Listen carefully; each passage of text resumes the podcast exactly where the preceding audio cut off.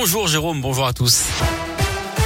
On commence par vos conditions de circulation. Toujours des ralentissements au niveau du nœud des îles sur la 42 pour rejoindre le périphérique et Laurent Monnevan en direction de Lyon.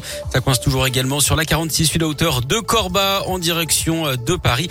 Et puis un peu de monde à l'entrée du tunnel sous Fourvière sur la 6 en direction de Paris.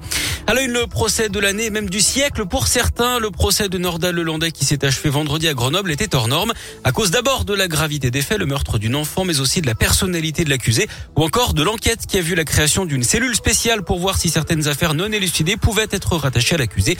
Et puis il y a eu la taille du procès, 15 jours d'audience, des dizaines de témoins, des centaines de journalistes, mais aussi un public nombreux et assidu. Parmi eux, des étudiants en droit qui ont saisi l'occasion de voir plaider des ténors du barreau, comme l'avocat de la défense, le lyonnais Alain Jakubowicz. Marie, 20 ans, avait fait la route depuis Aix-en-Provence dans les Bouches du Rhône. En fait, ça donne juste envie d'être avocate, vraiment. C'est ce que on se dit, mais waouh, c'est oui, il défend quelque chose qu'on pourrait dire indéfendable, mais il défend les les, droits du suspect, il défend les droits de la défense en général. Et avec la technique qu'il utilise, l'art oratoire, en fait, c'est autant la technique judiciaire en fait que l'art oratoire en lui-même. Et c'était, on peut être d'accord ou pas avec lui, mais je reconnais le talent et, c'était vraiment très beau en tant qu'étudiant de se rendre compte. À chaque fois que j'écoutais, je me disais mais oui, mais ça on le voit en cours en fait. Ça on le voit en cours. C'est l'application pratique de ce que nous on peut voir en théorie. Se rendre compte que tout ce qu'on apprend en cours c'est vrai, c'est réel, ça se voit ici. Et ça qui est aussi très très intéressant. Vraiment. Nordal Lelandais a été condamné à la réclusion criminelle à perpétuité assortie d'une peine de sûreté de 22 ans. Il n'a pas fait appel de sa condamnation. Dans l'actu à Lyon également, cet incendie ce matin à Vénissieux. Le feu a pris dans un appartement boulevard Lénine au 15e étage d'un immeuble. 34 pompiers ont été mobilisés vers 8 heures. Une dizaine de personnes ont été évacuées, mais il n'y a pas eu de blessés. Faut-il interdire la chasse le week-end et pendant les vacances? C'est ce que demandent deux candidats à la présidentielle, Yannick Jadot et Jean-Luc Mélenchon, après un nouveau drame ce week-end. Une randonneuse de 25 ans tuée lors d'une battue au sanglier dans le Cantal. La victime se promenait pourtant sur un chemin balisé avec son compagnon.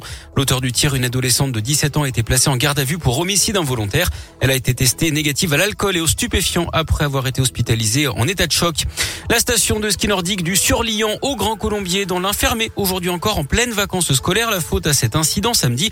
Un automobiliste ivre qui s'était retrouvé sur les pistes avec son 4x4 avait agressé un pisteur venu l'aider. Il voulait éviter les grands axes hein, pour ne pas tomber sur un contrôle de gendarmerie. Le pisteur et la station ont annoncé qu'ils allaient porter plainte. On passe au sport avec du basket et cette victoire de l'Asvel hier dans le derby face à la JL Bourg. Victoire 68 à 62 pour les Villeurbanais qui deviennent du même coup co-leader du championnat avec Boulogne-Levallois battu au Portel hier. Les Bressans, eux, sont 11e. Et puis un bilan jugé satisfaisant pour les Bleus à Pékin. Ce sont les mots de la ministre des Sports Roxana Maracineanu après la fin des Jeux d'hiver. Hier, 14 médailles. C'est une de moins que le total de Sochi en 2014 et Pyeongchang en 2018. À noter que la moitié des podiums viennent du biathlon.